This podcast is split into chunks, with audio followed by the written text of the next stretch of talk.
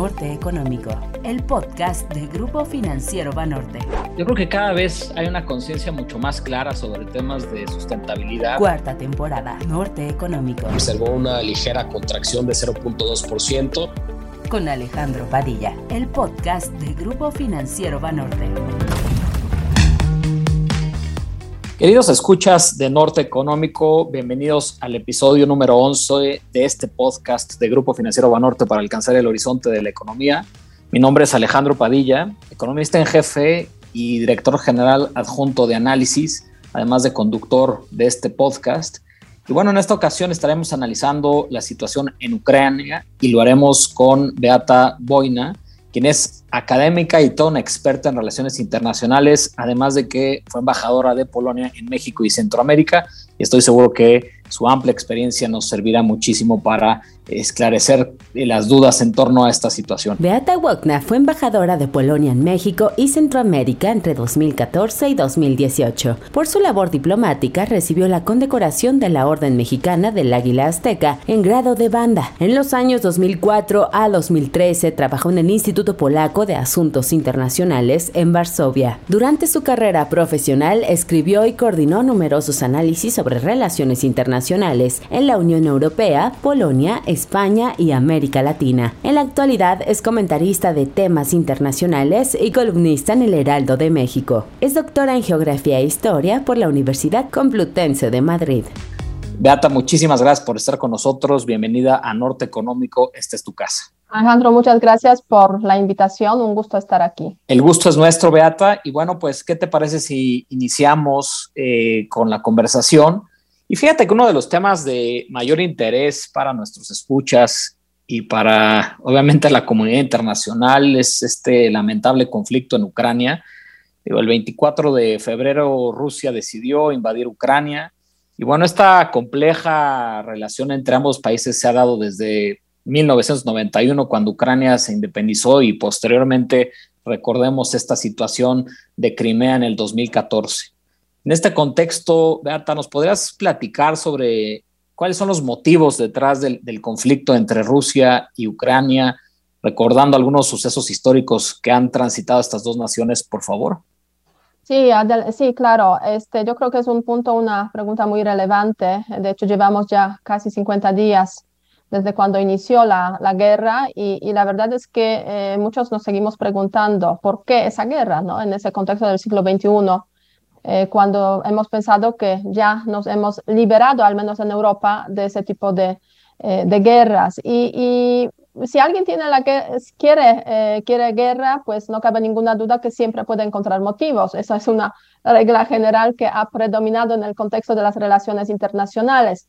Ahora bien, no cabe también ninguna duda de que hay pues una serie de motivos, hay una serie de circunstancias que han pues creado un contexto eh, para que esa guerra se, se, diera, para que Rusia pues decidiera invadir Ucrania eh, y está desarrollando ese, eh, esa guerra. Y yo voy a empezar con una serie de, de, consideraciones relacionadas con causas de carácter estructural. O sea, recordemos el papel, el, el lugar que tiene Rusia en el contexto de Europa, Europa Central y Oriental, pues desde hace, yo diría, siglos. O sea, una gran potencia, eso no cabe ninguna duda, que ha marcado la historia de esa Europa Central y Oriental pues con su expansionismo básicamente y con su política de dominar a los países vecinos. Y eso lo hemos visto en el siglo XVIII, en el siglo XIX, lo hemos visto en el contexto de la Unión Soviética, con un pequeño respiro a la caída de la Unión Soviética en 1991 y lo estamos viendo hoy en día prácticamente desde cuando el presidente Putin llegó al poder, pues tiene esa política de eh, pues recuperar el, eh, el poder anti, del antiguo imperio, eh, el poder de Rusia, eh, demostrar que es una gran potencia y lo está realizando prácticamente desde cuando llegó al poder en el año 2000 a través de diferentes herramientas de política exterior. Algunas herramientas eh, que tienen un carácter más pacífico, pero otras no necesariamente. Y es lo que hemos visto en 2008, por ejemplo, cuando Rusia entró en, en Georgia a raíz del intento de Georgia de acercarse a los países de Europa Occidental, lo que hemos visto en 2014 en Crimea efectivamente y eh, con la ocupación de esta parte de Ucrania por Rusia y lo que estamos viendo hoy en día. En esa política exterior de Rusia hay una serie de eh, concepciones de cómo debe ser el entorno de Rusia, una zona de influencia eh, en la cual se encuentran pues básicamente los países que en su momento formaban parte de la Unión Soviética. Y a partir de 2014 hay una clara brecha en las relaciones entre Rusia, la Federación Rusa y Ucrania, que surge precisamente a raíz de un deseo de Ucrania de tener un acercamiento mayor hacia la Unión Europea y hacia la, Alianza Atlántica. De hecho, ya a principios del siglo XXI, en el año 2004, con la primera revolución naranja en Ucrania, vemos ese proceso con claridad y en 2014 pues se, profundiza esa, eh, ese proceso. Y esa diferencia en las concepciones de eh, cuál es el futuro de Ucrania, la concepción rusa que dice, este, sin buenas relaciones con Rusia no hay Ucrania independiente, es lo que el presidente Putin el año pasado incluso escribió en un artículo sobre las relaciones entre Rusia y Ucrania y lo que piensan los ucranianos, queremos estar más cerca de la Unión Europea, de la OTAN, es lo que ha generado básicamente esa, esa guerra. Eh, Putin, no cabe duda, pues evaluó mal varios elementos em, en relación con Ucrania y se metió en esa guerra, eh, yo diría de forma uh, un poco equivocada, como muchos lo reconocen en ese momento, evaluó mal las capacidades de Ucrania de defenderse y la determinación del pueblo ucraniano de defenderse.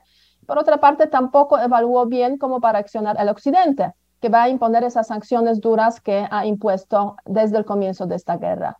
Eh, desde la parte, o sea, desde el punto, el punto de vista de Rusia, la narrativa que tiene Rusia sobre esta guerra, pues el objetivo inicialmente era básicamente eh, pues defender a la población, a las minorías rusas en la parte de Ucrania Oriental, a raíz de un conflicto interno que hay en esta, en esta parte, que no me voy a meter en eso, eh, y desnazificar, eh, desmilitarizar a Ucrania para garantizar las, digamos, las libertades de la población en Ucrania Oriental. También Rusia ha mencionado que en Ucrania tenemos básicamente una, una situación eh, una posibilidad de que ahí aparezcan armas nucleares, que hay armas biológicas, armas químicas. Por eso también hay que, eh, desde la perspectiva de Rusia, entrar en ese país y, básicamente eh, ocupar el territorio, eliminar el gobierno, cambiar la situación básicamente en este, en este país. Y esos son los argumentos que ha em, fundamentalmente ha, analizado, ha presentado Rusia en el contexto de esta guerra. Y sobre estos argumentos, pues está tejiendo, se puede decir, su narrativa durante pues ya las últimas semanas de esta guerra, pero también antes de que inició esta guerra, eh, teníamos como una serie de argumentos muy fuertes relacionados también con la expansión de la Alianza Atlántica eh, en las zonas cercanas a Rusia, pesar de que pues la verdad es que no hubo planes de que eh, Ucrania se incorporara a la Alianza Atlántica,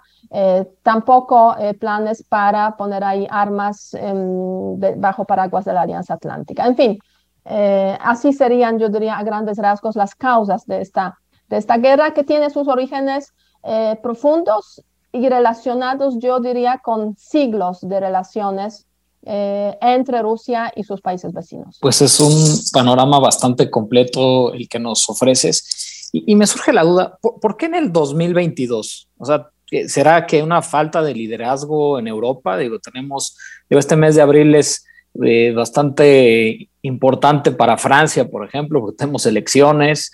Eh, ya no está Angela Merkel en, Alemania, o sea, ¿será que está aprovechando cambios de liderazgo en la región? Estamos a dos años de pandemia. ¿Por, qué 2022? ¿Por qué crees, Beata? Sí, yo esa pregunta también me la estaba haciendo eh, no hace mucho, efectivamente, porque ahora y no hace dos años, no, hace, no en tres años, ¿no? Efectivamente.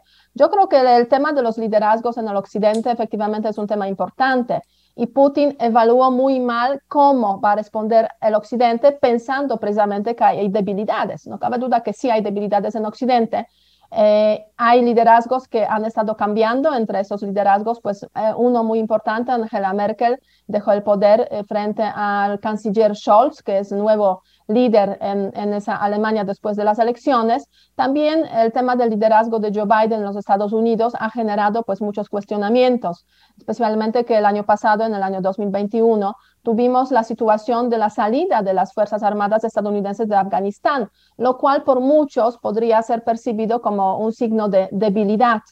y eh, efectivamente Francia este, este abril con pues una, una carrera presidencial eh, con dos candidatos básicamente que cuentan aquí, el presidente Macron y Marine Le Pen, ella de, de, extrema, de un partido de extrema derecha, y con, digamos, un, o sea, las encuestas de opinión que les dan pues mucha cercanía, preocupante cercanía, podríamos incluso decir.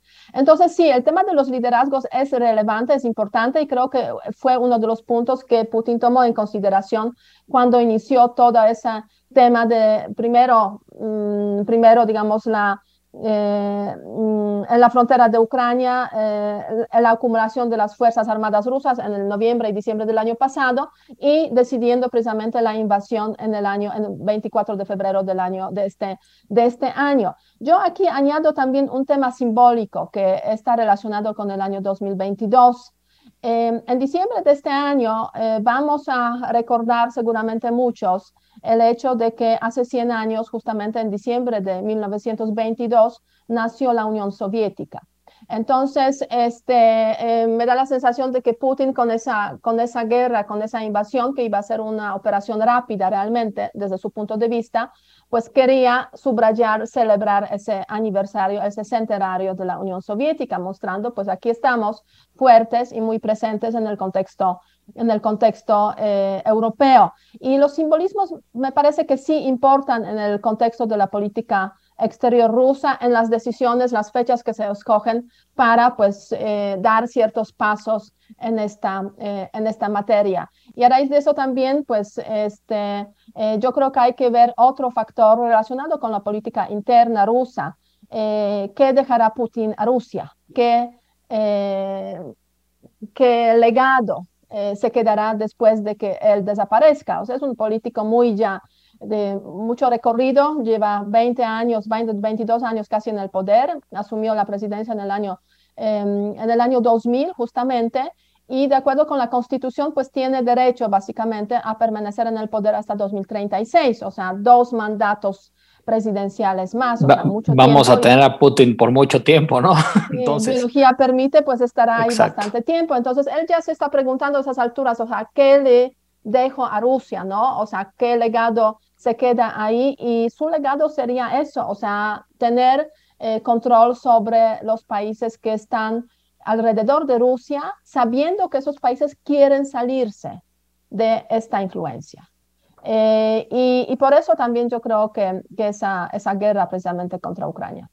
muy interesante lo que nos comentas y, sobre todo este tema de, de los simbolismos y, y, el legado. Y bueno, yo creo que dentro de las preocupaciones que, que todos nosotros tenemos, bueno, obviamente está el tema humanitario, ¿no? Eh, el tema de la estabilidad geopolítica, ¿no? En, en la región y en todo el mundo, pero también hay un aspecto económico muy relevante, ¿no? Porque hemos visto un fuerte incremento en el precio de materias primas, principalmente los energéticos, por la dependencia que tiene Europa, principalmente del gas y, del petróleo de Rusia. Lo hemos visto también, eh, pues las ramificaciones que ha tenido en el comercio internacional con eh, fertilizantes, también granos, ¿no? Que, que, que vienen de Ucrania y bueno, todo esto nos hace pensar, oye, pues, eh, ¿cuáles son los escenarios que deberíamos de plantearnos en torno a este conflicto? O sea, ¿cómo, crees tú que, deberíamos de eh, pensar esta situación para las personas que tomamos decisiones?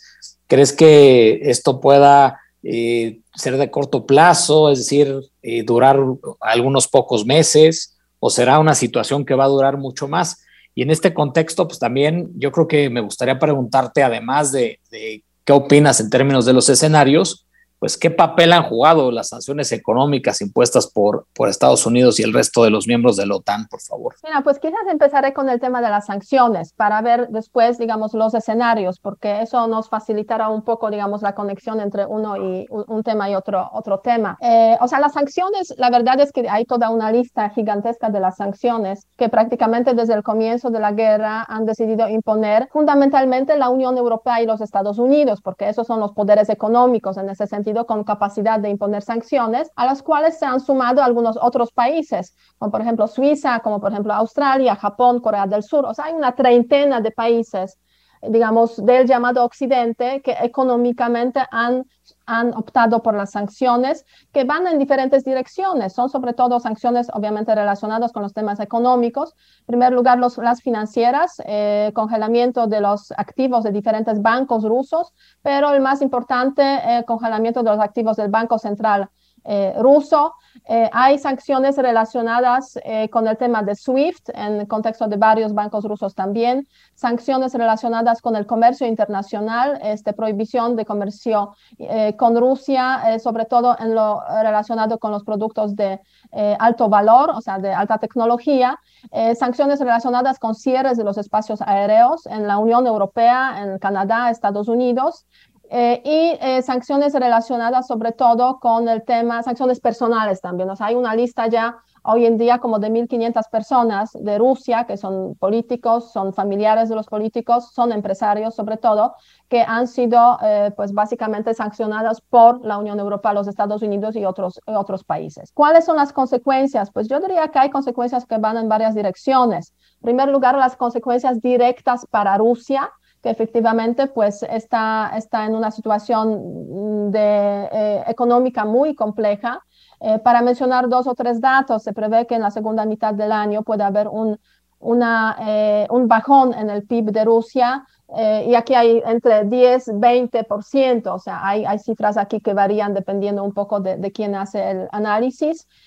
y se habla incluso de la posibilidad de bancarrota a raíz de la incapacidad de Rusia probablemente en los próximos semanas, meses de, realizar los pagos em, de, su, de, su, deuda en diferentes bancos. Eh, más allá de eso, pues como lo mencionó el mismo Putin, em, mm, más desempleo, eh, más escasez y eh, subida de precios. Entonces, si ya lo dice el presidente de Rusia, quiere decir que la situación sí es compleja y vemos diferentes, diferentes digamos, hay problemas que está viviendo Rusia. ahora bien, estas sanciones, obviamente, eh, como he dicho, hay un amplio abanico de sanciones, pero aún no se han agotado esas sanciones. O sea, tú has mencionado, Alejandro, efectivamente que hay subidas de precios, o sea, hay consecuencias de esas sanciones no solamente para Rusia, sino también para pues todo el mundo, o sea, todos los demás prácticamente sufren esas sanciones. Subida de precio en los productos energéticos, efectivamente. Ahora bien, recordemos que los productos energéticos casi no están aún sancionados. Solamente Estados Unidos y Canadá han optado, han tomado esa decisión de dejar de comprar los productos energéticos de Rusia, pero ellos son los compradores menores. Los que realmente compran son los países de la Unión Europea y ahí hasta ahora lo que se decidió es básicamente dejar de comprar carbón, que es un producto importante, pero digamos equivale a más o menos 4 mil millones de dólares de compras al año, o sea, es eh, poquísimo frente a 100 mil millones que anualmente paga, este, paga la Unión Europea, los países de la Unión Europea a Rusia por la compra del petróleo y del gas. Entonces, esas, ese ámbito aún no se ha tocado. Imagínate si llega a esas sanciones o llega a desequilibrios precisamente en ese ámbito de gas y petróleo entre Rusia y Unión Europea, las consecuencias que podría tener eso para los precios eh, digamos, en los mercados energéticos. Hay también el tema de, em, efectivamente, de, em, de, trigo, cereales, sobre todo maíz aquí incluido, y los, las subidas de precios, que están afectando a todos, pero a los que más afectan son los países, digamos, menos desarrollados en eh, África, África del Norte y Medio Oriente, porque ellos han sido los principales compradores de esos productos precisamente este, de parte que, que vendía generalmente Ucrania, que vendía también Rusia.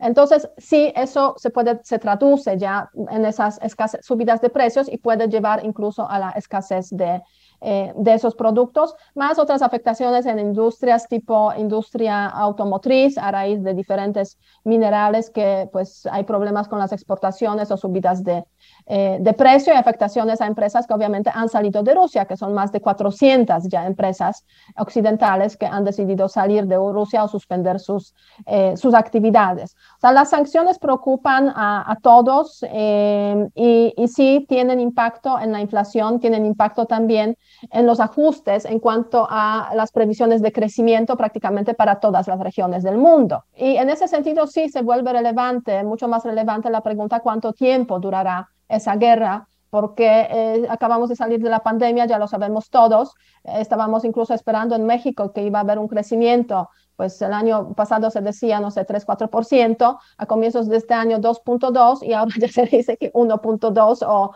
bueno, en fin, o sea, ajustes hacia baja muy, eh, muy pronunciados. Yo diría que podemos hablar de cuatro escenarios posibles en esta guerra. Eh, cuatro escenarios que obviamente su probabilidad depende mucho de la situación interna en Rusia, las capacidades de Ucrania de defenderse y eh, los ajustes que, que, puedan hacer ambas partes en esta, en esta guerra.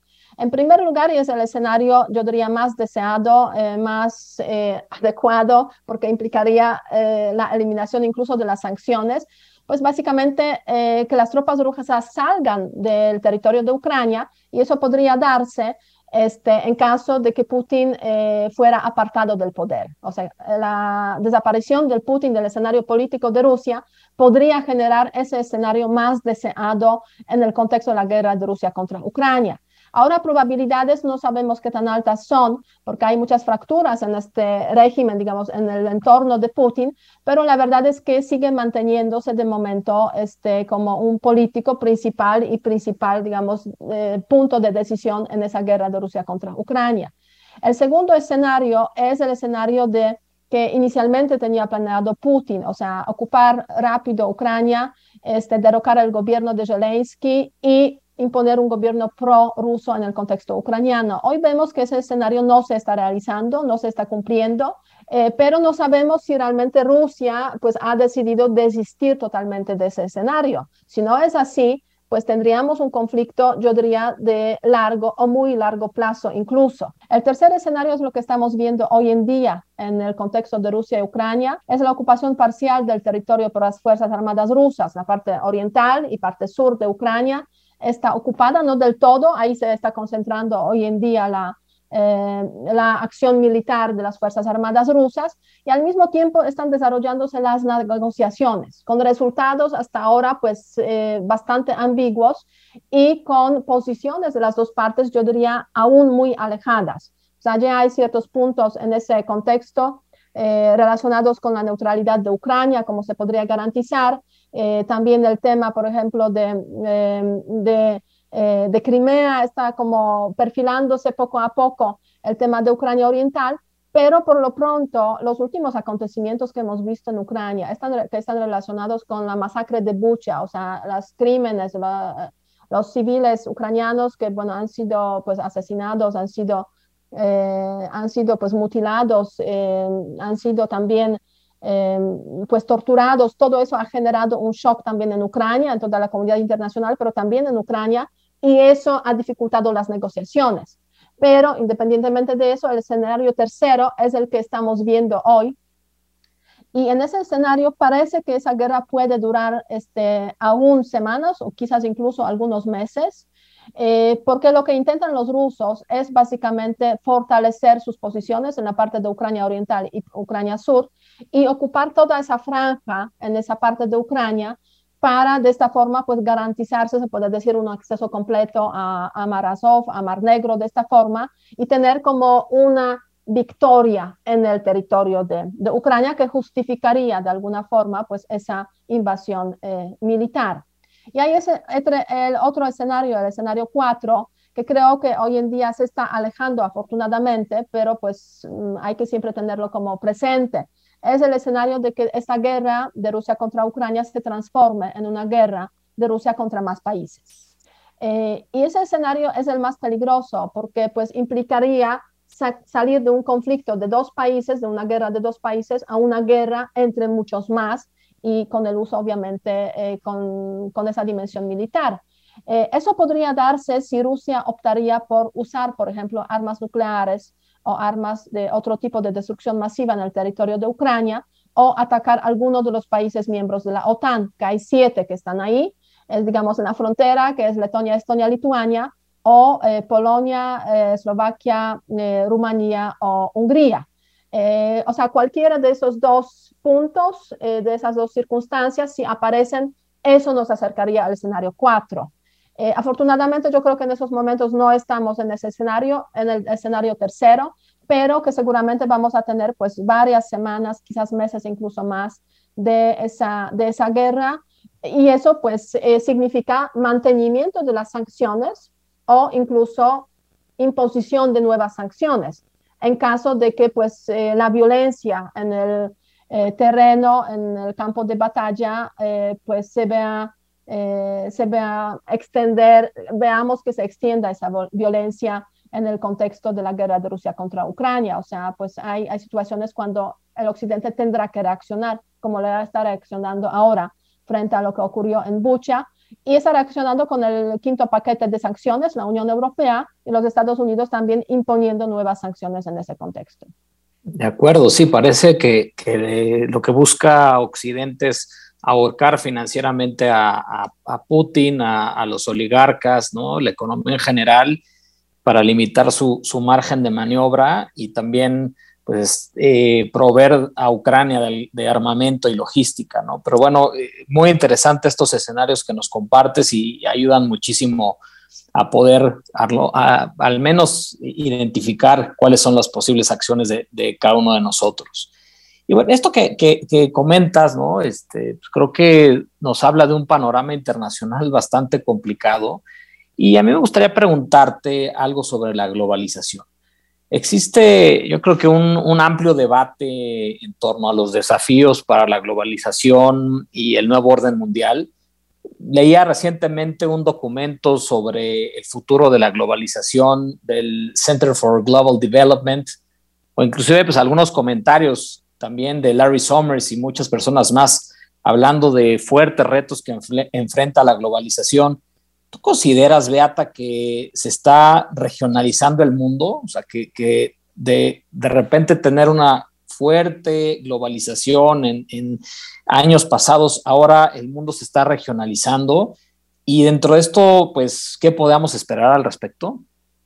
Mira, yo creo que sí, y lo estamos viendo eh, prácticamente pues desde los tiempos de la pandemia, cuando eh, por ahí apareció una lamparita roja este, si no tenemos eh, cerca cierto tipo de eh, productos y capacidades, digamos, de abastecimiento en esos productos, pues estamos en problemas, ¿no? Y, yo creo que esa fue como la primera eh, alerta muy clara que ha generado también ciertas, em, digamos, reorientaciones en esas relaciones económicas y cierta regionalización, al menos en ciertos como sectores o intentos de regionalización.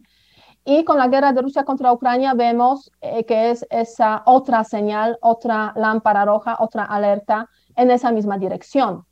Y recordemos que el tema, o sea, la globalización, ¿cuándo nace la globalización? Pues este es un eterno debate si nació, digamos, con los descubrimientos y, digamos, los primeros viajes desde Europa hacia otras partes del mundo, eh, o es, digamos, un fenómeno relativamente reciente. Pero de lo que no cabe duda es que las bases de la globalización, tal como la conocemos hoy en día, eh, pues se pusieron después de la Segunda Guerra Mundial. Las instituciones de la globalización son las instituciones que surgen en el contexto de la conferencia de Bretton Woods.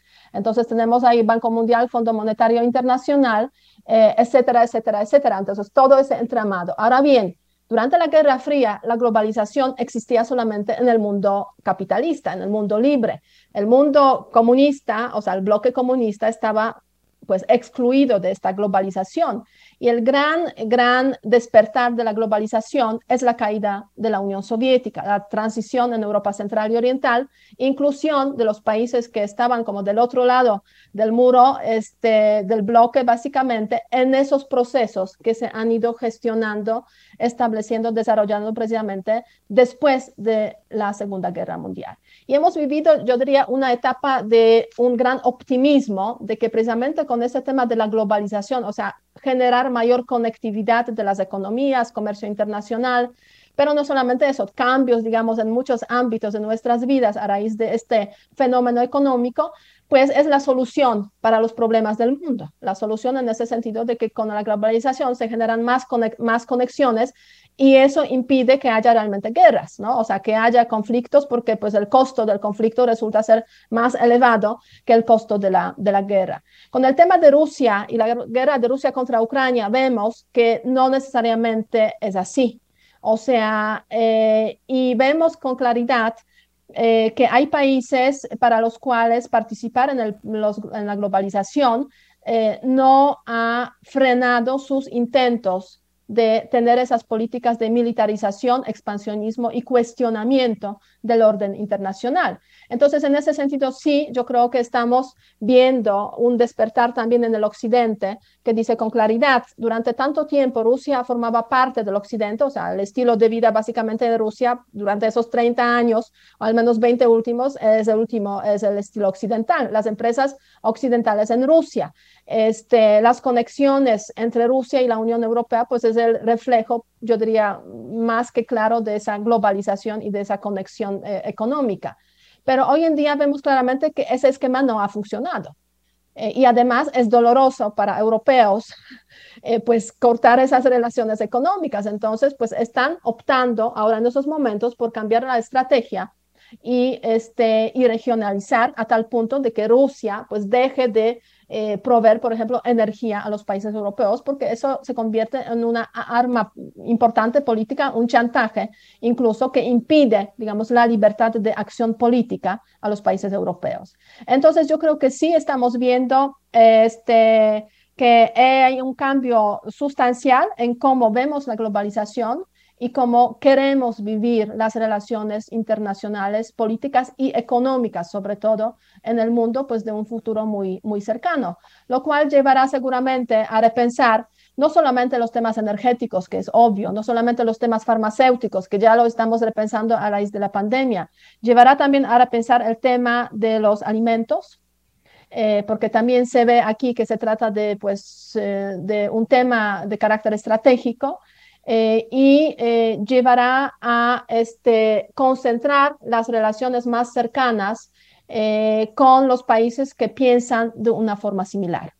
Y eso sí es un golpe, yo diría, a la, a la, globalización básicamente, porque está, vamos a estar viendo la regionalización y la concentración, o sea, de alguna forma regreso a la guerra, eh, a la guerra fría, o sea, donde el, eh, el, comunismo funcionaba, el bloque comunista de acuerdo con sus propias estructuras y el occidente de acuerdo con sus propias estructuras. Y hay un país aquí, China, que yo creo que es muy relevante en ese contexto, porque no es tan fácil separarse de China, prácticamente, por la cantidad de, digamos, de implicaciones que eso, que eso tendría. Entonces va a ser una, una digamos, relación económica eh, algo distinta de cómo fue en el contexto de la Guerra Fría, porque pues China no pintaba prácticamente nada en términos económicos en esos tiempos, en aquellos tiempos, y ahora sí tiene un papel muy relevante. Entonces me da la sensación también de que va a haber mucha precaución, obviamente, del Occidente en sus relaciones con China, pero las realidades son las realidades y no es posible realmente, pues, totalmente separar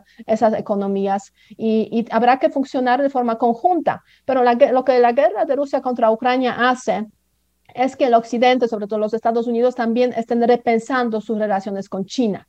¿No? O sea, porque durante los últimos años hemos visto esa, esa confrontación con China como el principal riesgo, principal amenaza para los Estados Unidos. Ahora resulta que la principal amenaza es Rusia, que ha invadido a un país occidental, a Ucrania, y, y, pues estamos eh, casi al borde de la guerra nuclear, podríamos decir, incluso en, así en momentos más críticos, digamos, de hace algunas semanas de, de esta guerra. Entonces, repensar las relaciones de Estados Unidos ah, y China quizás llevará a un cierto relajamiento en este ámbito, pero desde el punto de vista político va a haber decisiones muy fuertes en todos los países, precisamente de garantizar la independencia, la autonomía en los sectores cruciales, sectores claves. Y va a haber una reorientación eh, de carácter regional precisamente y tomando en consideración pues esas similitudes de pensamiento eh, para pues no arriesgar en el futuro eh, los sectores estratégicos desde el punto de vista del funcionamiento de, los países. No, de acuerdo, de acuerdo. De hecho, eh, yo creo que es un fenómeno que, ya estamos empezando a ver, como tú bien sabes, aquí en México con el nearshoring, ¿no? Justo ese riesgo de la proveeduría que enfrentó Estados Unidos durante la pandemia, pues los ha llevado a replantearse, justo tener pues eh, la cadena de, suministro mucho más cerca a los centros de consumo y creo que también pues ahí puede haber oportunidades importantes para nuestro país. Pero fíjate que, comentabas algo muy interesante, ¿no? Estabas comentando el, rol que, está jugando China dentro de eh, el comercio internacional, ¿no? La importancia que ha tenido en los últimos años en las relaciones con distintos países. Y pareciera que, que pues, también es una pelea para ver quién tiene mayor hegemonía entre Estados Unidos y China, ¿no? Y aquí mi pregunta sería, pues, eh, China, ¿qué, papel está jugando en este conflicto y, y cómo crees, un poco retomando lo que comentabas hace rato, que pudieran modificarse la relación entre Estados Unidos y China y, bueno, obviamente con el resto del mundo. Porque además pues, hay que recordar que ya eh, esa relación entre China y Estados Unidos, eh, cuando estaba el expresidente Trump, ¿no? Y con la guerra comercial, se empezó a tornarse un poco más ríspida. Con el presidente Biden, yo creo que tampoco podríamos decir que es una relación este, del todo buena, ¿no? Sí, creo, que, creo que ha habido muchas, muchos cambios regulatorios y, otros aspectos eh, importantes. Entonces me gustaría preguntarte justo de ese papel que, que, está jugando China en el conflicto y cómo ves esas relaciones Estados Unidos y China, por favor, estimada Beata. Muy bien. Mira, este, antes de responderte a esa pregunta, yo creo que un, un apunte importante en relación con lo que hemos comentado sobre globalización. Las empresas básicamente se han movido durante pues, eh, las últimas décadas por motivaciones económicas, o sea, buscando o buscando bajos costos. o bajar los costos, ¿no? Ahora tendrán que tomar en consideración de una forma sustancial las consideraciones políticas. Y yo creo que ese es el gran cambio que estamos viendo justamente en ese contexto, primero de la pandemia, pero sobre todo ah, de la, de, de la guerra de Rusia contra Ucrania. Y a raíz de eso, obviamente, el tema de China, que, eh, que mm, se ha acercado mucho en los últimos años a Rusia, ha habido un acercamiento político importante, también ha habido cierto acercamiento económico entre los dos países. Eh, el comercio entre Rusia y China hoy en día más o menos equivale como a 150 o 170 mil millones de dólares, o sea, no es tanto, la verdad, si lo comparamos con comercio bilateral, por ejemplo, de China con la Unión Europea, son 800 mil millones de, dólares, o sea, una, una diferencia eh, muy grande entre, entre esos, eh, eh, en este triángulo de, relaciones económicas. China ha sido percibida, yo creo que con mucha razón, obviamente, como una especie de válvula de escape para Rusia en sus posibilidades de brincar un poco las sanciones y en sus, digamos, en, su, en su intento de tener a este socio político, pero también económico que le puede dar eh, pues ese oxígeno en situaciones complejas como lo es sin ninguna duda la guerra de Rusia contra, eh, contra Ucrania. Ahora bien, hay límites en esa relación de Rusia y China. Hay límites porque, por ejemplo, en temas energéticos, pues no es tan fácil, digamos, pasar la palanca o eh, cambiar la palanca de las relaciones energéticas que tiene Rusia con la Unión Europea a las relaciones energéticas entre Rusia y China. Basta con comparar el tema del gas, por ejemplo. Eh, China compra 5% del gas ruso, mientras que la Unión Europea son 70, más de 70% del gas ruso. Entonces, hay ciertas cosas que no es fácil cambiar y ahí están precisamente esas limitaciones que tienen las relaciones entre Rusia y China, más allá de, este, obviamente, los eh, temas políticos entre los dos países que pues no siempre se han llevado bien. Y recordemos que en la Guerra Fría, de hecho, China y República Popular China y Rusia pues no tenían relaciones diplomáticas, han roto relaciones diplomáticas en la época de Mao y se restablecieron esas relaciones en 1991, entonces sí hay problemas. Eh, ahora bien, si vemos a la posición de China en esa guerra, pues a China tampoco le interesa esta guerra porque eh, hay razones económicas que afectan obviamente también el crecimiento de, de, China y China además está ahora con problemas de la pandemia nuevamente, que ha tenido esa política de cero contagios, etcétera, estricta, entonces hay, hay varias zonas, varias partes de China donde se está extendiendo, pues hay una nueva eh, ola de, de, COVID y es lo que preocupa. Preocupa a China porque este año va a tener la reelección de Xi Jinping como presidente, eh, obviamente, del país y como jefe del Partido Comunista. Entonces va a ocurrir eso en otoño, aunque da algo de tiempo, pero no, no mucho.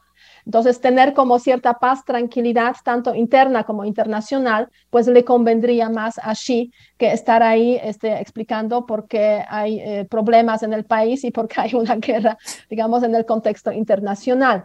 Entonces, a raíz de eso, China este, ha apoyado a Rusia, digamos, en declaraciones, pero en varias ocasiones se abstuvo de algunas, eh, por ejemplo, votaciones en el Consejo de Seguridad, en la Asamblea General, demostrando que, este, que prefiere que esta guerra finalice y que haya una negociación básicamente entre las partes para que, eh, para que esta, eh, esta guerra pueda tener otro, otro desarrollo, otra, eh, otro, otro camino. Y a raíz de eso ha habido un acercamiento entre China y Estados Unidos muy cuidadoso, yo diría, o sea, con palabras fuertes, eso sí, de parte de los Estados Unidos diciendo que si China apoya a Rusia con armamento, eso sí, podría, bueno, no podría, eso sí generaría respuesta fuerte de los Estados Unidos. Y aquí el punto crucial son las relaciones económicas que tiene China con el Occidente, que son mucho más fuertes que relaciones económicas con Rusia. Y eso es de alguna forma ese elemento que hace que quizás China pues eh, hasta ahora no ha enviado armamento a Rusia y lo que le, eh, digamos, frena a China eh, de tener una, una posición más activa en, este, en, apoyar a, Rusia. Ahora bien, ¿cómo, ¿cómo, eso puede traducirse en el futuro, digamos, en esas relaciones entre Estados Unidos y China? Eh, yo creo que va a haber como cierto relajamiento, digamos, de los Estados Unidos en su guerra comercial contra, contra China, siempre y cuando China mantenga esa posición de, digamos, cierta distancia hacia, eh, hacia Rusia. Y que los Estados Unidos sí ha empezado con esa política de relajamiento hacia los regímenes con los cuales no necesariamente se llevaba bien. Lo estamos viendo, por ejemplo, en el contexto del tema energético, ¿no? O sea, ese acercamiento a Venezuela que a muchos eh, ha pesado, obviamente, porque pues Venezuela de Maduro con esa política muy fuerte de Estados Unidos hace eh, pues hace pocos años y resulta que ahora pues quieren comprarle de nuevo el petróleo a, Venezuela para aliviar, digamos, la presión a los mercados internacionales por el tema de la guerra. Entonces, ha cambiado en ese sentido el orden de las prioridades de los Estados Unidos en su política exterior y a raíz de esa orden de prioridades, los que se encontraban más arriba han bajado y eso permite, como digo, cierto relajamiento en, por ejemplo, de los Estados Unidos hacia Venezuela, los Estados Unidos hacia Irán quizás también, que se ha hablado también de esa posibilidad para mercados energéticos y, eh, y, también hacia China, obviamente, porque presionar más a China significaría empujar a China más hacia Rusia. Y, pero todo depende, obviamente, de cómo se desarrollará esta guerra, cuánto tiempo durará eh, y eh, pues qué decisiones finalmente tomará Putin para, eh, para esta guerra, ¿no? O sea, hasta qué punto seguirá siendo un actor racional o pues dejará de ser un actor tan racional y empezará a actuar de forma mucho más irracional. creo que nos espera al menos un mes para saber exactamente hacia dónde este, irá esta, esta guerra. Pues muchísimas gracias, Beata. La verdad es que hemos tenido una conversación muy interesante. Estoy seguro que todos nuestros escuchas de Norte Económico la van a apreciar enormemente. Y bueno, antes de concluir, me gustaría pasar a la última sección del podcast que tiene que ver con las recomendaciones. La recomendación. Vinos, libros, películas y más de los actores económicos. Y aquí, como bien sabes, pues le pregunto a nuestros invitados un aspecto mucho más personal Así que, estimada Beata, no sé si nos quieres recomendar, no sé, algún libro, algún vino o cualquier otra cosa que tú desees. Sí, mira, no voy a recomendar ni uno ni otro, voy a recomendar otra cosa. Perfecto. es este, las caminatas, que hagan caminatas, que hagan senderismo y más en concreto, estando pues obviamente en diferentes partes de la República, porque me imagino que escuchan personas de diferentes partes, pero como yo estoy en la Ciudad de México, pues les voy a comentar que este, se pueden hacer excelentes caminatas desde Paso Cortés por las faldas de los volcanes, del volcán Iztaccíhuatl, Parque Nacional. Es de muy fácil acceso, una hora y media prácticamente desde el centro de la Ciudad de México. Eh, y son realmente muy bellos los paisajes. Entonces, eso sería mi recomendación para que conozcan Paso Cortés, se atrevan a adentrarse un poco, digamos, en el parque. Hay, caminata, hay, hay caminos, hay senderos marcados. Eh, posibilidades de perderse no son muchas, hay seguridad eh, y, y, yo creo que justamente en ese contexto que eh, necesitamos cuidarnos, necesitamos una vida sana, cada vez más sana. Eh, caminar es una respuesta eh, para una convivencia bonita y una convivencia también con amigos o con, con familia que, que, va a satisfacer a, a, todos sin ninguna duda. Pues muchísimas gracias por la recomendación. Hay que aprovechar este, las bellezas naturales de, de nuestro país y además aprovechar esta caminata como tú bien dices, para estar eh, saludables y, también para pues, poder permitirnos dar, darnos ese espacio que a veces nos ayuda para la reflexión y para pensar en otras cosas, ¿no? Muchísimas gracias, estimada Beata. Eh, espero que esta no sea la, única ocasión que nos acompañes aquí en Norte Económico. Disfruté mucho la, la conversación y bueno, pues te mando un fuerte abrazo. Un fuerte abrazo, muchas gracias. Norte Económico, el podcast de Banorte. Síganos en redes sociales, Twitter, arroba gfbanorte-mx y arroba análisis-fundam y Facebook como Grupo Financiero Banorte. Amigas y amigos de Norte Económico, fue un episodio con muchos temas relevantes en torno a la situación en Ucrania. Yo creo que algo que es muy destacado de este episodio es los escenarios que nos compartió Beata, con los cuales nosotros podríamos también tratar de identificar riesgos y oportunidades eh, en las decisiones que tomamos. Muchas gracias por escucharnos en esta ocasión y nos vemos en la próxima semana con un episodio más de Norte Económico. Norte Económico, cuarta temporada, con Alejandro Padilla, el podcast del Grupo Financiero Banorte.